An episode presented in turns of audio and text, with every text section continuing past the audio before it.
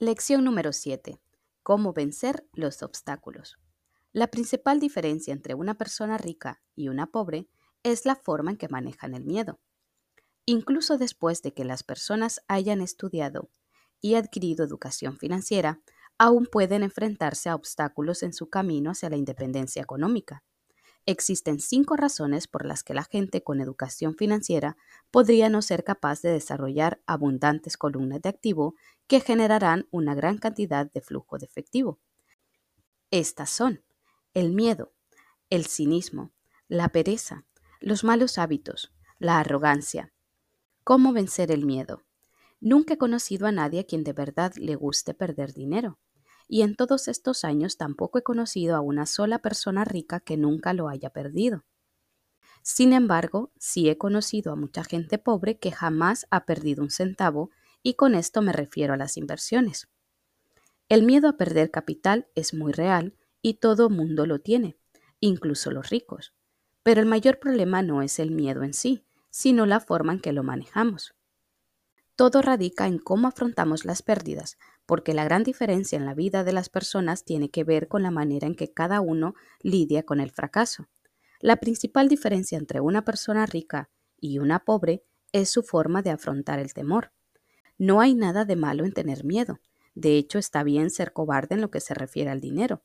Incluso así se puede llegar a ser rico. Todos somos héroes en algunos aspectos y cobardes en otros. La esposa de un amigo, por ejemplo, es enfermera en una sala de urgencias. En cuanto ve sangre se pone en acción, pero cada vez que menciono el concepto de inversión sale huyendo disparada. Yo, en cambio, cada vez que veo sangre me desmayo. Padre Rico entendía bien las fobias que existen en relación con el dinero. A algunas personas les aterran las serpientes, a otras les aterra perder dinero. Ambos casos son fobias, decía. Su solución al terror a perder dinero se encontraba en esta frase. Si odias el riesgo y las preocupaciones, más te vale comenzar desde ahora. Si empiezas siendo joven, es más sencillo hacerse rico. No pienso entrar en detalles sobre el tema, pero puedo decir que hay una diferencia abrumadora entre una persona que comienza a invertir a los 20 años y otra que lo hace a los 30. Se cuenta que la compra de la isla de Manhattan se dio gracias a una de las mayores gangas de todos los tiempos. Nueva York se compró por 24 dólares en baratijas y avalorios, sin embargo, si esos 24 dólares se hubieran invertido a un 8% anual, para 1995 habrían llegado a valer más de 28 billones de dólares. Manhattan podría ser vuelta a comprar y aún quedaría dinero para adquirir buena parte de Los Ángeles. Pero, ¿qué sucede si no cuentas con mucho tiempo o quieres retirarte pronto? ¿Cómo puedes manejar tu miedo a perder dinero? Mi padre pobre no hizo nada al respecto. Solo eludió el asunto y se negó a discutir sobre el tema. Mi padre rico, en cambio, me surgió pensar como un tejano.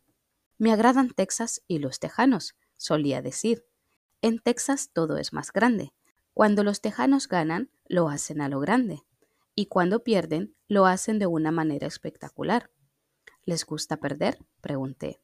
No, no es eso lo que dije. A nadie le gusta perder. Preséntame a alguien que se alegre cuando le va mal y sabré que se trata de un verdadero perdedor, dijo Padre Rico.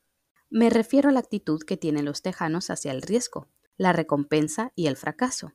Es la manera en que afrontan la vida. La viven a lo grande, y no como las personas de por aquí que se comportan como cucarachas en lo que se refiere al dinero. Les aterra que alguien pueda hacerles ver la luz y lloriquean cuando algún empleado del supermercado les da 25 centavos de menos al entregarles el cambio. Padre Rico continuó. Lo que más me gusta es la actitud tejana. Se enorgullecen de ganar y presumen cuando pierden. Los tejanos tienen un dicho. Si vas a quebrar, quiebra a lo grande. Pero claro, hay quienes jamás admitirían que terminaron en la bancarrota por culpa de una casita dúplex. Padre Rico nos repetía constantemente a Mike y a mí que la mayoría de la gente no tenía éxito financiero porque sencillamente siempre jugaba a lo seguro. A la gente le da tanto miedo perder que de todas formas pierde antes de jugar, nos decía. Frank Tarkenton, antigua gloria de la Liga de Fútbol Americano, lo enuncia de otra forma. Ganar es no tener miedo a perder. yo he notado en mi propia vida que por lo general el éxito llega después de haber perdido. La gente no tiene éxito económico porque su miedo a perder dinero es mucho mayor que su anhelo de hacerse rica. Antes de aprender a andar en bicicleta tuve que caerme muchas veces. Asimismo, jamás he conocido a un golfista absolutamente invicto. Tampoco he conocido a alguien que haya encontrado el amor de su vida antes de que le hayan roto el corazón varias veces. Y tampoco he conocido a alguien rico que nunca haya perdido dinero. Por eso la gente no tiene éxito económico, porque su miedo a perder dinero es mucho mayor que su anhelo de hacerse rica. En Texas tienen otro dicho, todo el mundo quiere ir al cielo, pero nadie quiere morir. La mayoría de la gente sueña con hacerse rica, pero la idea de perder dinero les aterra. Es por eso que muchos nunca llegan al cielo. Padre Rico solía contarnos a Mike y a mí historias de sus viajes a Texas. Si de verdad queréis aprender la actitud correcta para afrontar el riesgo, la pérdida y el fracaso, id a San Antonio y visitad el Álamo. La del Álamo es una gran historia sobre personas valientes que eligieron luchar a pesar de que sabían que no tenían oportunidad de ganar. Prefirieron morir a rendirse es una historia inspiradora que vale la pena analizar a pesar de que, en realidad, se trata de una trágica derrota militar. A los tejanos les patearon el trasero, pero entonces, ¿cómo lidian con el fracaso? Pues siguen gritando, recordad el álamo. Mike y yo escuchamos esta historia en muchas ocasiones. Padre Rico nos la contaba cada vez que estaba a punto de participar en un negocio importante y estaba algo nervioso. Después de haber hecho todo el trabajo previo y llegaba el momento de poner el dinero o decidir no participar en un negocio, nos recordaba la historia del álamo. También lo hacía cada vez que tenía miedo de cometer un error o de perder dinero. La anécdota le daba fuerza porque le recordaba que siempre podía transformar una pérdida financiera en un éxito. Perder inspira a los ganadores y a los perdedores los vence. Padre Rico sabía que cada fracaso lo fortalecía y lo hacía más inteligente. Por supuesto no quería perder, pero sabía quién era y de qué forma afrontaría la pérdida. La tomaría y la convertiría en un triunfo. Eso era lo que le convertía en un ganador y a los otros en perdedores. Su actitud le daba el valor de cruzar la línea cuando los otros se echaban atrás. Por eso me gusta tanto Texas, decía partieron de un fuerte fracaso y con cierta inspiración lo transformaron en un destino turístico con el que ganan millones de dólares. Pero quizá las palabras de mi padre rico que más continúan resonando en mis oídos son, los tejanos no entierran sus fracasos, se inspiran en ellos, los asumen y los convierten en gritos de ánimo renovado. El fracaso motiva a los tejanos para convertirse en ganadores. Por suerte, esta fórmula no es solo de los tejanos, sino de todos los que saben ganar. Ya comenté que para aprender a andar en bicicleta tuve que caer varias veces. Recuerdo que cada caída fortaleció mi decisión de aprender a andar en ella. También mencioné que jamás he conocido a un golfista invicto. Eso es porque, para los golfistas profesionales del más alto nivel, perder una pelota o un torneo es una inspiración para ser mejores, practicar con más ganas y estudiar más. Eso es lo que les hace superiores. Perder inspira a los ganadores y a los perdedores los vence. Me gusta mucho citar a John D. Rockefeller, quien dijo, siempre he tratado de transformar cada desastre en una nueva oportunidad. Y como soy norteamericano de origen japonés, me identifico bien con esta noción. Mucha gente dice que Pearl Harbor fue un error por parte de los estadounidenses, pero yo creo que fueron los japoneses quienes se equivocaron. En la película Tora Tora Tora, un sombrío almirante japonés les dice a sus subordinados en medio de la celebración, me temo que acabamos de despertar a un gigante dormido. La frase, recuerden Pearl Harbor, también se convirtió en un grito de fortalecimiento y transformó una de las mayores derrotas de los norteamericanos en una razón para ganar. Esta gran derrota les dio fuerzas y gracias a ellos en poco tiempo Estados Unidos resurgió, ahora como una potencia mundial. El fracaso inspira a los ganadores y vence a los perdedores. Es el mayor secreto de quienes triunfan, es el secreto que no conocen los timoratos. El mayor secreto de quienes tienen éxito es que el fracaso les inspira para ganar y gracias a eso no tienen miedo de perder. Recuerda la frase de Frank Tarkenton, ganar es no tener miedo a perder. La gente como él no tiene miedo a perder porque se conoce bien a sí misma. Son personas que odian que les vaya mal y por eso saben que la derrota solo les alentará para ser mejores. Hay una gran diferencia entre odiar y tener miedo a perder. A la gente le da miedo perder porque de todas formas lo hace antes de siquiera jugar. Muchos quiebran por culpa de un duplex. Siempre van a lo seguro en el aspecto económico y nunca juegan a lo grande. Compran casas y automóviles ostentosos, pero no invierten en serio. El 90% de los estadounidenses tiene problemas económicos porque juega con la intención de no perder, pero en realidad nunca juega para ganar. Casi todos se acercan a asesores financieros, contables o corredores de bolsa y adquieren una cartera de inversiones equilibrada.